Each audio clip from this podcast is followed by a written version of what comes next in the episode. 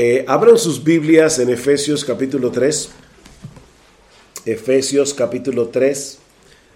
Eh, lamento mucho que nosotros salimos ayer de casa eh, a eso de las 12 del mediodía del miércoles y no hemos parado hasta llegar aquí, que apenas llegamos hace unas horas.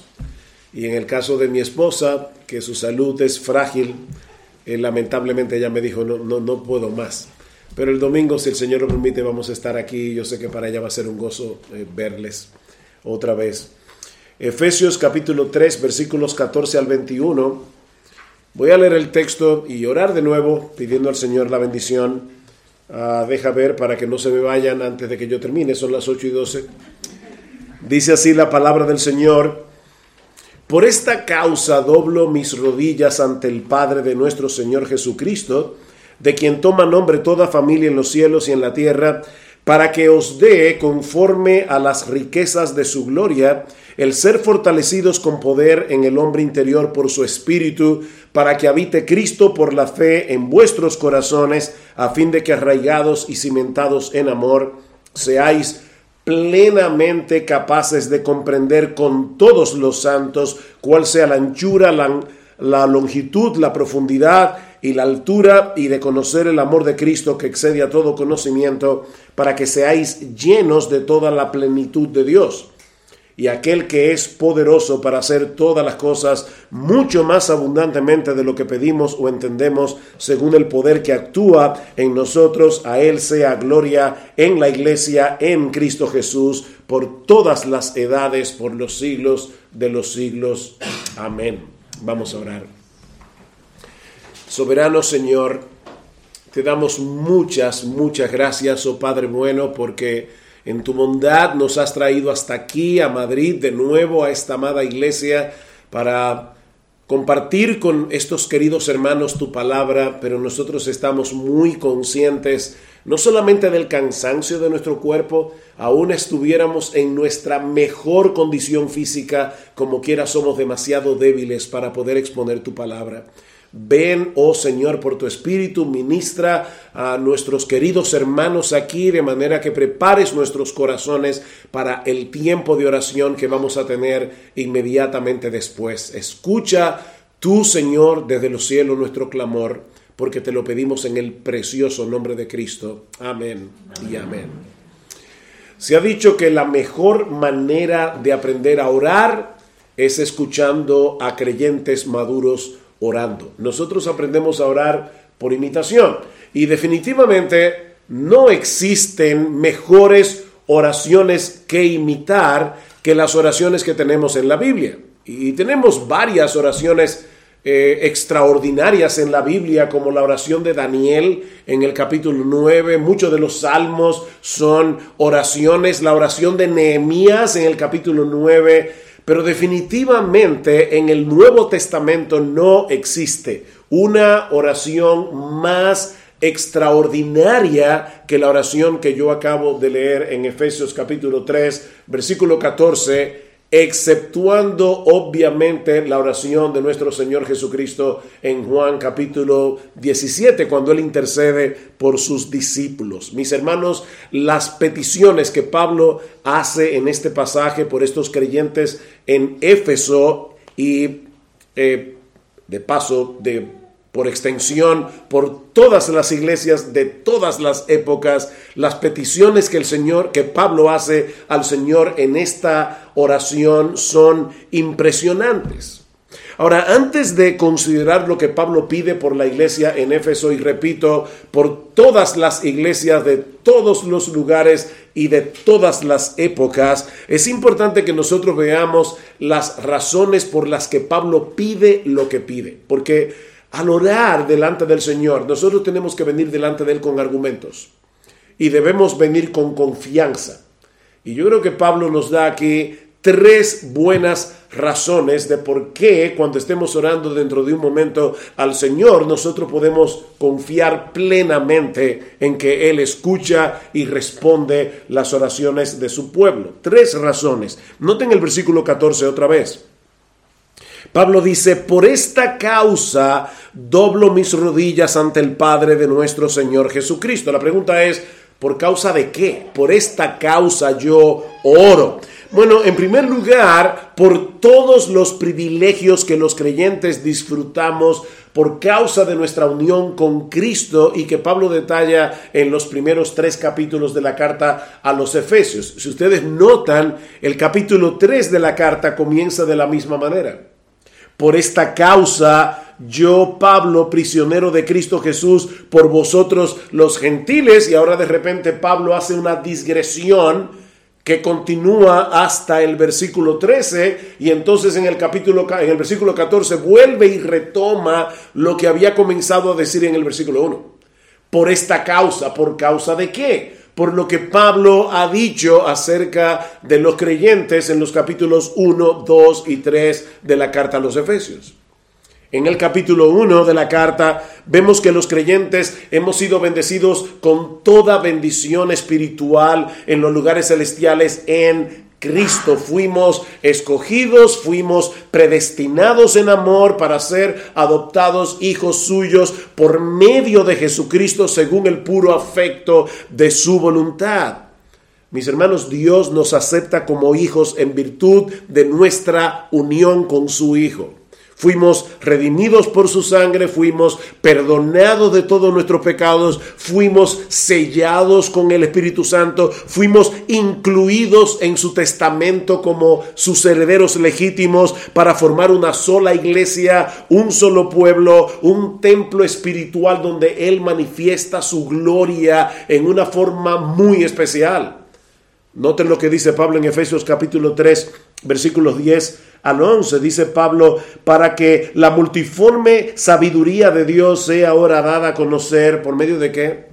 Por medio de la iglesia, a los principados y potestades en los lugares celestiales, conforme al propósito eterno que hizo en Cristo Jesús, Señor nuestro. La iglesia es un lugar sumamente especial porque es allí donde Dios manifiesta su gloria en una forma especial. Así que mis hermanos, nosotros somos gente sumamente privilegiada.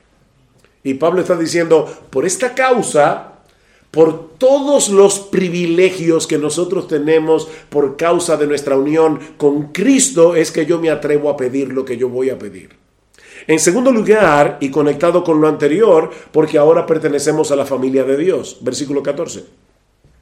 Por esta causa doblo mis rodillas ante el Padre de nuestro Señor Jesucristo, de quien toma nombre toda familia en los cielos y en la tierra. Mis hermanos, Dios el Padre es el arquetipo de todos los padres del mundo.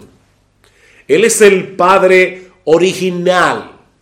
Él es el verdadero modelo de la verdadera paternidad. Si nosotros pudiéramos agrupar a todos los padres excelentes, a todos los buenos padres que han existido en la historia, que existen y que existirán, la suma de todos ellos se queda muy corta de la paternidad de Dios.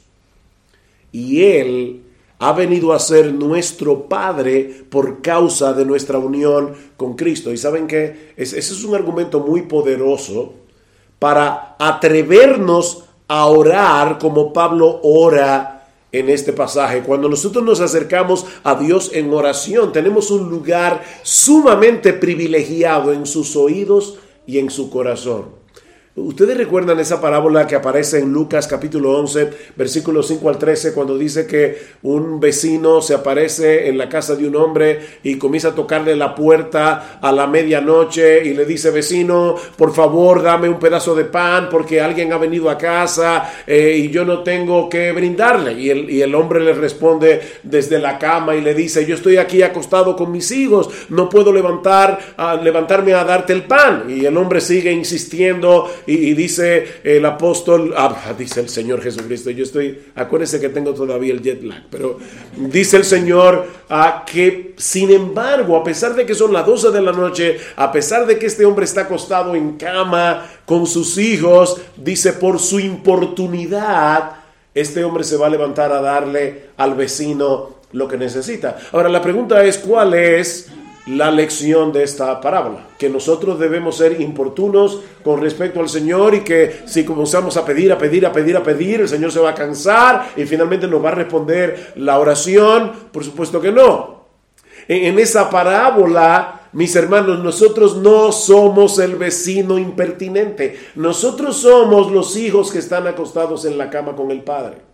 Lo que el Señor está diciendo es que si este hombre se levantó de la cama a medianoche para darle pan a un vecino impertinente, ¿qué pasaría si fuera uno de sus propios hijos que le dice, papi, yo tengo hambre? O papi, yo tengo sed. Dice, se va a levantar con más premura para darle lo que el hijo necesita. Bueno, mis hermanos, repito, nosotros no somos el vecino impertinente. Nosotros somos los hijos que estamos acostados en la cama con el Padre. Y, y el Señor está diciendo, pídanle. Pídanle que Él va a escuchar vuestra oración con un corazón y con un oído inclinado a responder. El Dios Todopoderoso es nuestro Padre y sus oídos están atentos a nuestro clamor. Y es con esa convicción que Pablo está orando aquí. Pero hay algo más. Ya dijimos que debemos orar con confianza por los privilegios que tenemos por causa de nuestra unión con Cristo. En segundo lugar, debemos orar con confianza porque Dios es nuestro Padre. Pero en tercer lugar, nosotros debemos orar con confianza porque nuestro Padre es rico en gloria. ¿Qué dice otra vez? Versículo 14. Por esta causa doblo mis rodillas ante el Padre de nuestro Señor Jesucristo de quien toma nombre toda familia en los cielos y en la tierra, para que os dé conforme a las riquezas de su gloria. Me encanta esto porque Pablo no dice para que Dios os dé de sus riquezas. Es para que Dios os dé conforme a sus riquezas. Si un multimillonario, multimultimillonario, te invita a almorzar el día de tu cumpleaños a un restaurante súper, súper bueno y súper, súper caro, y te dice de antemano, por favor, no mires los precios del menú, que, que yo puedo pagar todo lo que está ahí en la carta, todo junto. Yo espero que tú no pidas una tortilla española. Él, él te está diciendo, pide, y, tú sabes que este hombre es multi, multimillonario. Bueno, mis hermanos, nuestro Dios nos da conforme a sus riquezas en gloria. Nuestro Dios ha prometido bendecirnos con toda bendición espiritual en los lugares celestiales en Cristo. Así que nosotros podemos pedir y pedir y pedir y nunca, nunca agotaremos las reservas de Dios.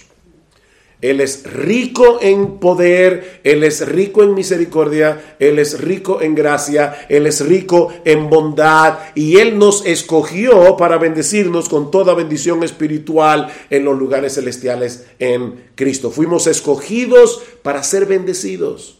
O como dice el apóstol Pedro en su primera carta, fuimos llamados para heredar bendición. Entonces, ¿por qué hermanos somos tan tímidos? A la hora de pedir.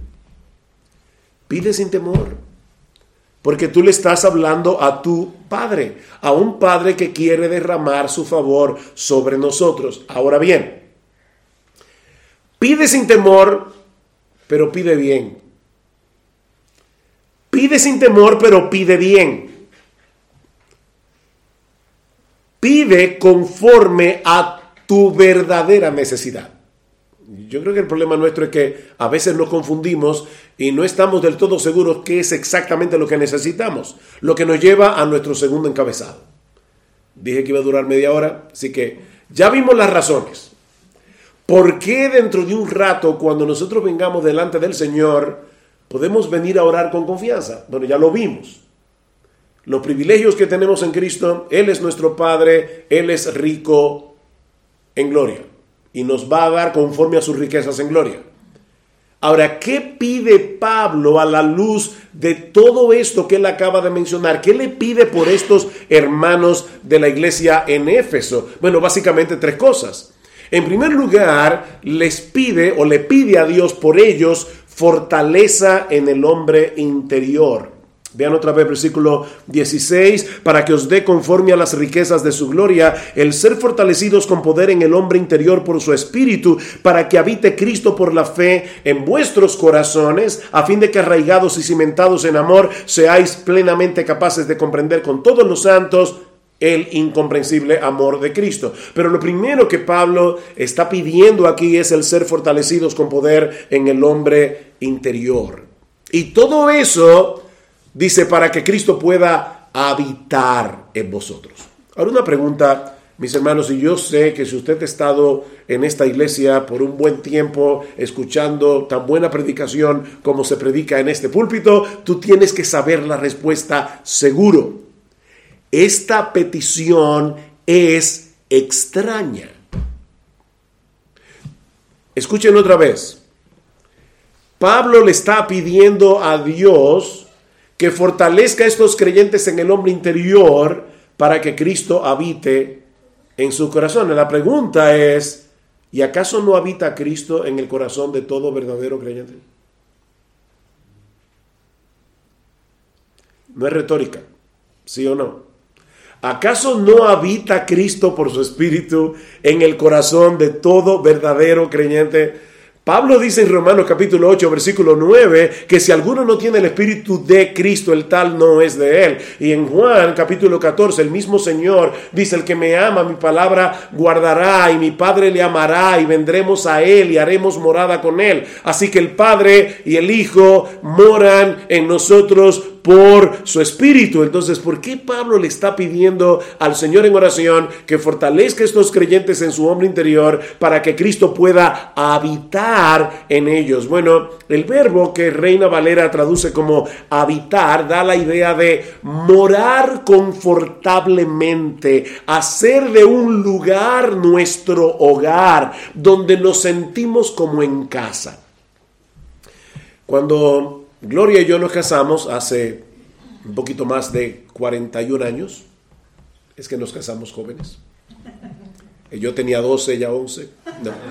Eh, nosotros nos fuimos a establecer una iglesia en el norte de la isla de Santo Domingo. Hay un lugar que se llama Puerto Plata. Así que Gloria y yo nos casamos, 22, 21, 21 años, y nos fuimos a establecer esta iglesia. El lugar donde nos mudamos, que fue donde comenzó la iglesia, en la ciudad de Puerto Plata, era una ciudad estilo victoriano, es una, un estilo muy típico de esa zona, pero era una ciudad, bueno, una, una casa bastante vieja, estaba bastante destartalada, llena de ratones, uh, bueno, era un desastre. Yo tuve que ir un mes antes de la boda para pintar la casa y comenzar a arreglar lo mejor que podía la casa, pero poco a poco cuando ya Gloria y yo nos casamos y nos mudamos en la casa y Gloria comenzó a darle verdad su toque femenino, a medida que iban pasando las semanas, la casa iba tomando nuestra personalidad. La casa se iba pareciendo a nosotros. Por diversas razones no pasamos mucho tiempo en esta ciudad costera del norte de la isla,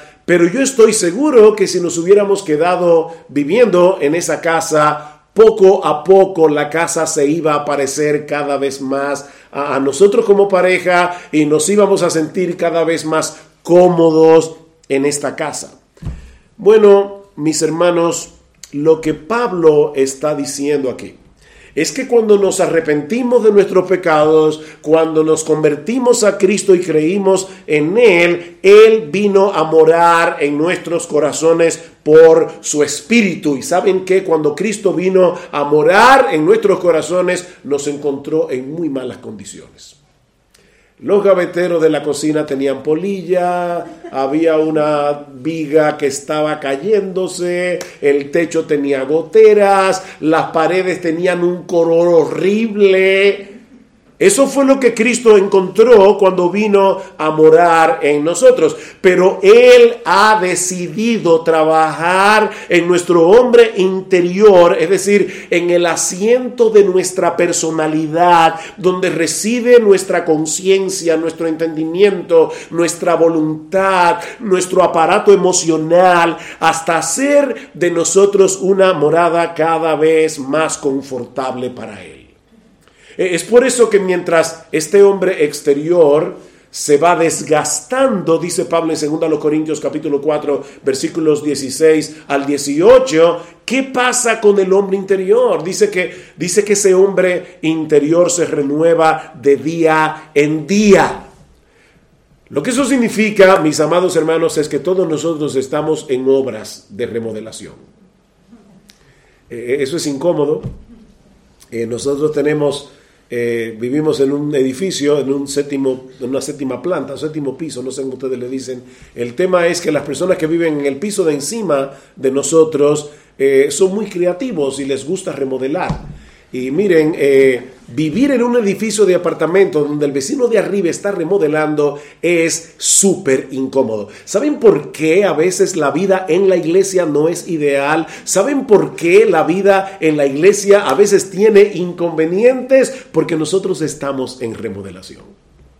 El Espíritu de Dios está transformándonos para hacer de nosotros una obra confortable para el Señor Jesucristo. Noten, de hecho lo que Pablo pide en el versículo 15 del capítulo 1.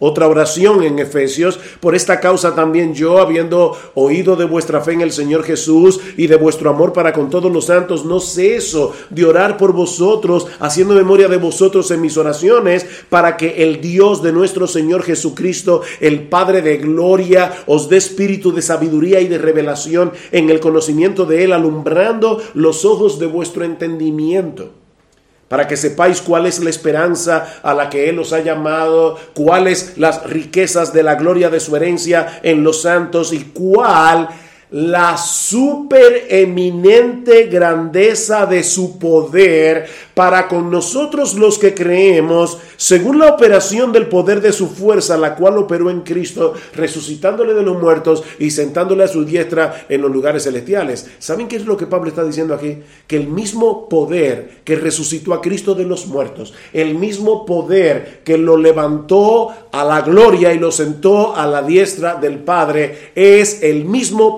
que está obrando en nosotros, en nuestro hombre interior, para seguir esa obra de remodelación. Para que Cristo tenga en nosotros una morada confortable. Necesitamos poder espiritual para mantener nuestra comunión con Dios, Necesitamos poder para mantener nuestras resoluciones de santidad. Necesitamos poder para mostrar el carácter de nuestro Señor Jesucristo, sobre todo en medio de las dificultades.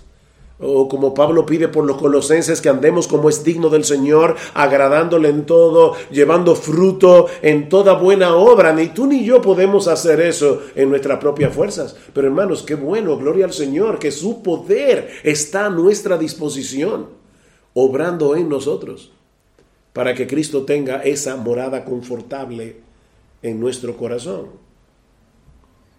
Pero Pablo pide también, no solamente que seamos fortalecidos con poder en el hombre interior por su espíritu para que Cristo habite en nosotros, sino también para que adquiramos una mayor comprensión de las ilimitadas dimensiones del amor de Cristo. Vean el versículo 17. Para que el Dios, ah, perdón, 3, para que habite Cristo por la fe en vuestros corazones, a fin de que arraigados y cimentados en amor, seáis plenamente capaces de comprender con todos los santos cuál sea la anchura, la longitud, la profundidad y la altura, y de conocer el amor de Cristo que excede a todo conocimiento. Yo quiero que ustedes conozcan el amor de Cristo. Esta palabra que se traduce como comprender en el versículo 18 encierra la idea de asimilar algo, agarrarlo, hacerlo nuestro, entender realmente una cosa. Pablo no está hablando simplemente de que tengamos un conocimiento intelectual de que Cristo nos ama es que podamos experimentar el amor de Dios, que es de hecho la palabra que usa en el versículo 19 y que se traduce como conocimiento. Es un conocimiento experimental. Pablo quiere que estos hermanos puedan entender el alcance del amor de Cristo, pero no como una mera información intelectual o académica. Él pide en oración que ellos sean capaces de experimentar ese amor en sus vidas cada vez más abundantemente. Eso incluye, por supuesto, comprensión de las doctrinas bíblicas a través de las cuales yo entiendo el amor de Dios. Pero mis hermanos, eso encierra mucho más que eso. Se trata de descansar confiados en el amor de Cristo y, sobre todo en esos momentos cuando tenemos la impresión de que el mundo se está cayendo a pedazos a nuestro alrededor. Necesitamos crecer en nuestro conocimiento experimental del amor de Cristo, a, pesar, dice Pablo, de que se trata de un amor de dimensiones ilimitadas. Esto es una ironía o, es una, una, una aparente contradicción, ¿verdad? Porque Pablo dice que entiendan lo incomprensible. Nosotros no podemos entender de, este lado de la eternidad jamás cuán amados somos por Dios, el Padre, por el hecho de estar en Cristo, en el amor de su Hijo. Nosotros no podemos entender eso. Pero Pablo dice, yo quiero que ustedes entiendan eso. Yo quiero que ustedes crezcan en ese amor. Cristo nos ama. Y, yo sé que en las iglesias evangélicas se oye mucho eso como un cliché, Cristo nos ama, Cristo nos ama, eh, o Cristo te ama. Mis hermanos, es, es, es sorprendente que alguien como Cristo pueda amar a personas como nosotros. E, el amor de Cristo debería ser completamente anti-intuitivo. Es, es algo que nosotros no deberíamos poder comprender. Es, es imposible de comprender cómo es que Cristo nos ama y, y mucho menos es posible de explicarlo con palabras. Por lo menos yo no puedo. Estoy haciendo mi mejor esfuerzo, pero yo no puedo. Realmente. Pero aún así, Pablo quiere que ellos crezcan en el entendimiento de su amor. Pablo quiere que nosotros, los creyentes, percibamos experimentalmente en una forma cada vez más plena el amor de Cristo, de tal manera que nosotros podamos cimentar nuestras vidas en su amor. ¿Ustedes se dieron cuenta, versículo 17? Dice, para que arraigados y cimentados en amor. E, es como las raíces de un árbol y el terreno donde están las raíces de ese árbol bebiendo de ese terreno lo que, lo que el árbol necesita es el amor de Cristo. Arraigados y cimentados en amor. En la misma medida en que ese amor se afianza en nuestras mentes y corazones, y en la misma medida en que comenzamos a actuar de una manera consecuente con ese amor, amando a mis hermanos en la iglesia, en esa misma medida seremos capaces de comprender más profundamente el amor de Cristo. Vean el texto otra vez. Yo quiero que ustedes noten algo. Dice, a fin de que arraigados y cimentados en amor, seáis plenamente capaces de comprender ustedes allí solitos en su casa, con sus libros de teología abiertos. ¿Qué es lo que dice el texto? Con todos los santos. Esto no se aprende solo. Con todos los santos. Porque mis hermanos, la mejor manera de comprender el amor es amando. Mira, trata de explicarle a una joven soltera lo que es el amor materno. Puede ser que ella entienda algo, sobre todo si ella tuvo una buena mamá. Pero su comprensión tiene un límite. Ahora, háblale del amor materno a una madre tierna y amante que dio a luz hace un mes y está allí cuidando a su bebé recién nacido. Yo te aseguro que ella lo va a entender muchísimo mejor. El amor se conoce y se entiende amando. Y es por eso que Pablo sigue diciendo que debemos perseguir ese conocimiento experimental del amor de Cristo junto con todos los santos. Es, con todos los santos. Esto, esto es un proyecto de comunidad. si nos apartamos de otros creyentes, sobre todo porque, como ya les decía hace un momento, estamos en remodelación, algunas personas llegan a la iglesia diciendo, llegué a la sociedad ideal. Aquí todo el mundo se ama, todo el mundo se sirve, aquí no hay chismes, no hay malos entendidos. Mira, hace muchos años yo eh, aprendí un poemita que dice lo siguiente, amar a los santos o vivir con los santos en el cielo, eso será una gloria. Vivir con ellos aquí abajo, eso es otra historia. Es, es otra cosa muy diferente. Estamos en remodelación. Aquí va a haber problemas. Pero es precisamente en medio de esos conflictos que nosotros podemos entender el amor de Cristo. Porque Cristo ama, no sé si te habías enterado, a gente muy defectuosa. Así que si nosotros vamos a entender el amor de Cristo, va a ser en el contexto de nosotros amar a gente defectuosa mientras otros nos aman con todos nuestros defectos. El amor se entiende mejor amando. Mi hermano, si tú te aíslas de los demás, te volverás cada vez más individualista, te volverás cada vez más egocéntrico, vas a querer que todo el mundo gire en torno a ti, incluyendo a Dios mismo. ¿Y sabes lo que ocurre cuando nosotros nos convertimos en el centro del universo y queremos que todo el mundo gire en torno a nosotros, incluyendo a Dios, que comenzaremos a tener problemas para entender el amor de Dios? Sobre todo cuando las cosas estén saliendo mal. Porque yo voy a decir, yo no entiendo cómo es que Dios me ama si las cosas me están saliendo así. Como tú eres el rey del universo, el centro del, del cosmos, entonces tú crees que todo debe girar en torno a ti. No vas a poder entender el amor de Dios si te aíslas de los demás. Es en comunión con otros creyentes que nosotros podemos crecer en nuestro entendimiento del amor de Cristo. Pero ¿saben qué? Pablo no ha terminado todavía. Noten que lo que él está pidiendo es grandioso. Que sean fortalecidos con poder en el hombre interior para que Cristo habite confortablemente en ustedes. Que ustedes puedan entender el incomprensible amor de Cristo y todo eso para que sean llenos de toda la plenitud de Dios. Por eso les decía al principio, miren a quién le estamos pidiendo para que no le pidamos tortilla española. ¿Qué dice el texto? De conocer, versículo 19, el amor de Cristo que excede a todo conocimiento, para que seáis llenos hasta la medida de toda la plenitud de Dios. Ese es el clímax de esta oración. Es hacia ahí donde nos conduce todo lo demás.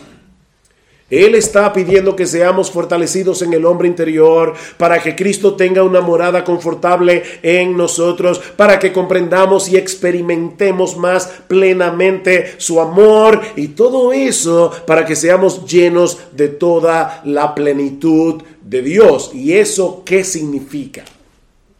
¿Cómo aterrizamos esto? Esa expresión, estar lleno de algo, ser lleno es usada a menudo en la, en la, palabra de Dios para expresar la experiencia de ser completamente dominado por algo. No es lo mismo tener ira que estar lleno de ira. No es lo mismo sentir temor que estar lleno de temor. Estar lleno de temor paraliza. Estar lleno de ira te puede llevar inclusive al homicidio. Estar lleno de gozo, por igual, es estar dominado por el gozo.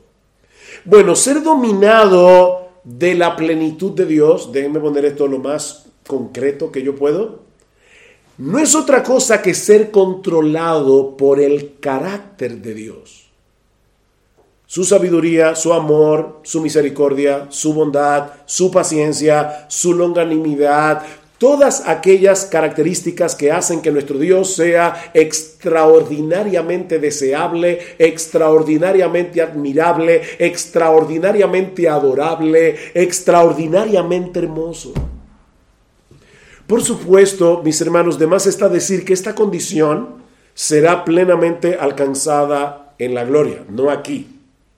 De hecho, Aun cuando estemos en la presencia del Señor, en cuerpos glorificados, seguiremos creciendo en el conocimiento y semejanza de Dios, porque lo finito nunca podrá alcanzar lo infinito. Ustedes vieron el texto donde yo les decía que los principados y potestades todavía están aprendiendo de la sabiduría de Dios mirando a la iglesia. Efesios capítulo 3, versículo 10. Así que los ángeles, que son perfectos, siguen aprendiendo. Bueno, cuando nosotros estemos en la gloria, nosotros vamos a seguir aprendiendo y vamos a seguir creciendo y vamos a seguir entendiendo cada vez mejor quién es Dios. Pero lo que Pablo está diciendo aquí es que nosotros debemos seguir avanzando en ese proceso aquí y ahora, porque Él está pidiendo por creyentes que no están en la gloria, están aquí y ahora, en medio del campo de batalla. Pablo quiere que todos nosotros como creyentes no nos conformemos con la mediocridad espiritual.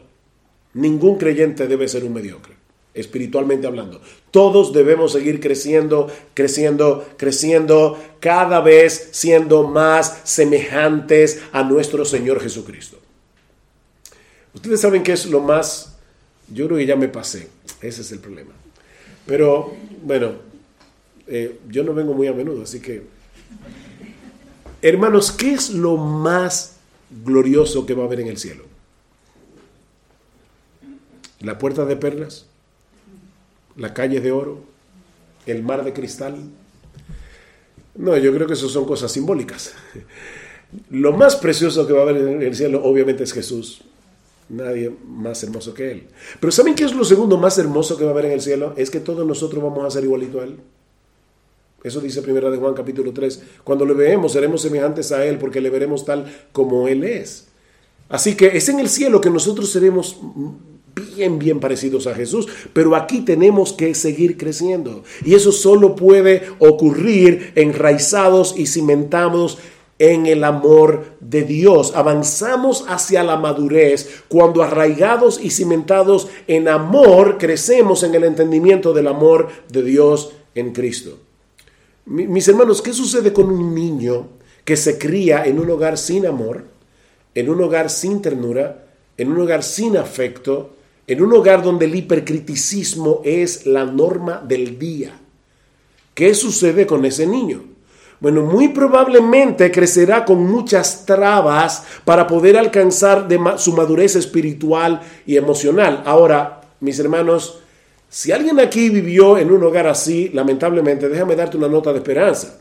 Nosotros sabemos que la gracia de Dios puede restaurar a una persona que vivió y creció en un hogar así. Esas cicatrices son curadas en Cristo. Dice primero de Pedro que Él nos rescató de nuestra vana manera de vivir que aprendimos de nuestros padres. Así que mm, si tú naciste y creciste en un hogar así, de verdad hay esperanza para ti, porque el Evangelio es poder de Dios para salvación.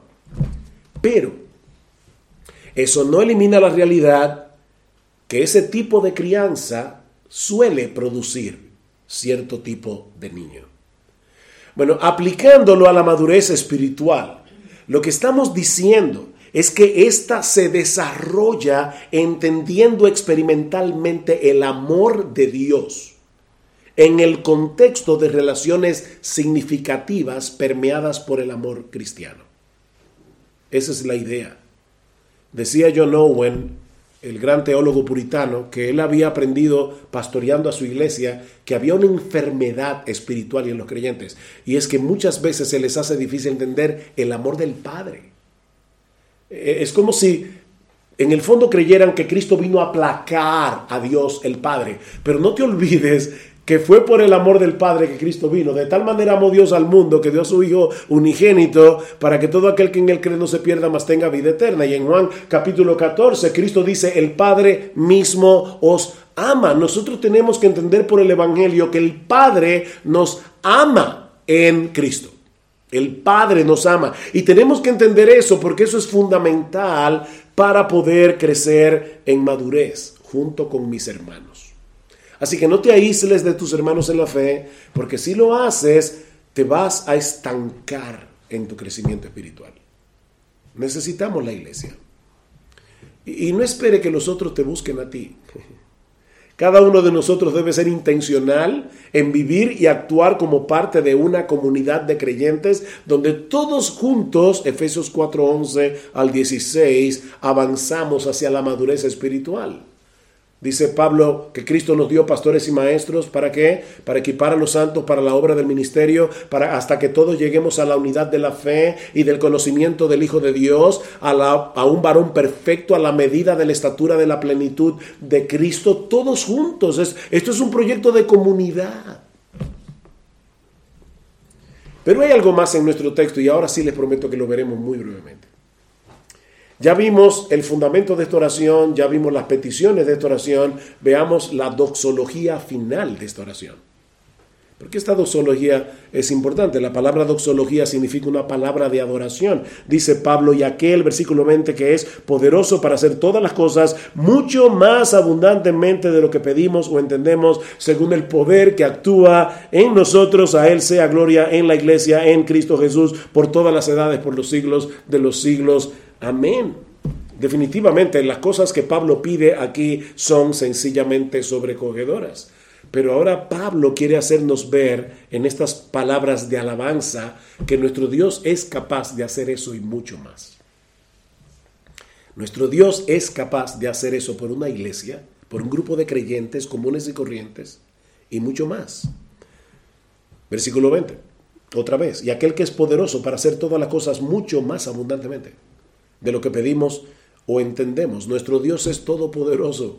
Sus riquezas son ilimitadas, su bondad es infinita. No hay razón para tener una vida espiritual mediocre y derrotada. Nosotros tenemos un Padre en los cielos que puede responder una oración como esta mucho más abundantemente de lo que pedimos o entendemos. Así que mi hermano, mi hermana, no sigas manteniendo el pensamiento de que para ti no hay remedio. Y yo sé, porque yo he estado ahí, que a veces nos cansamos de nosotros mismos. ¿Alguna vez tú te has visto en el espejo y dices, no te soporto a ti mismo? Bueno, de verdad, yo, he pasado por ahí, pero no te quedes ahí. Con un Dios como el nuestro, tal idea es inadmisible. A mí me encanta Jeremías capítulo 32.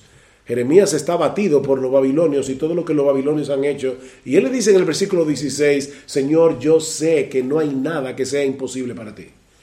Y luego en el versículo 26 de Jeremías 32, Dios le responde y le dice, ¿sabes qué, Jeremías? No hay nada que sea imposible para mí. Así que cuando tú dijiste eso en tu oración, estabas diciendo algo que era verdad. No hay nada que sea imposible para nuestro Dios. Pero Pablo nos hace ver también que el propósito final de esta oración es que Dios se lleve toda la gloria en la iglesia en Cristo Jesús. Versículo 21, a Él sea gloria en la iglesia en Cristo Jesús por todas las edades, por los siglos de los siglos. Amén. En, en otras palabras, hermanos, en la medida en que todos los miembros de la iglesia están en este proceso de crecimiento, de madurez espiritual, en la misma medida en que la iglesia cumple su llamado de darle gloria a Dios en este mundo caído y luego por la eternidad, en esa misma medida Dios se lleva la gloria. Dios es glorificado. Así que debemos clamar a Dios, ahora que vamos a orar, por estas cosas que hemos visto aquí, para que sean una realidad en tu vida, en la vida de tus hermanos, en la fe, porque nosotros somos la iglesia, pero todo eso pensando en la gloria de Dios. Nosotros queremos que Dios sea glorificado en esta iglesia aquí en Madrid. Bueno, nosotros necesitamos todos seguir creciendo, porque es así que Dios es glorificado. La iglesia es el gran teatro donde Dios despliega su gloria en todo el universo creado. No olviden que los ángeles están aprendiendo de la sabiduría de Dios viendo la iglesia. O sea, esa iglesia que a veces a nosotros nos parece un caos, esa iglesia que nosotros muchas veces menospreciamos, esa iglesia que a nosotros nos parece tan confusa, es la universidad donde los ángeles hacen su PhD. O sea, eh, ellos están aprendiendo, ellos ven la iglesia y dicen, yo no entiendo cómo es que Dios hace tanta cosa con esta gente. Así que los ángeles están aprendiendo de la sabiduría de Dios, viendo la iglesia.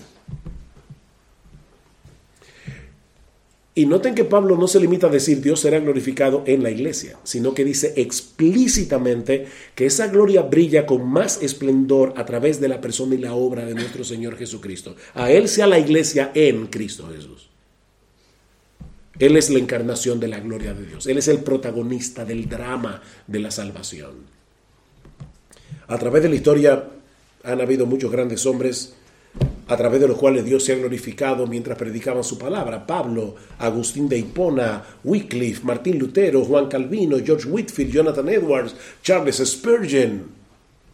Pero alguien dijo una vez muy sabiamente, todos esos hombres eran meteoros que pasaron muy rápidamente y desaparecieron.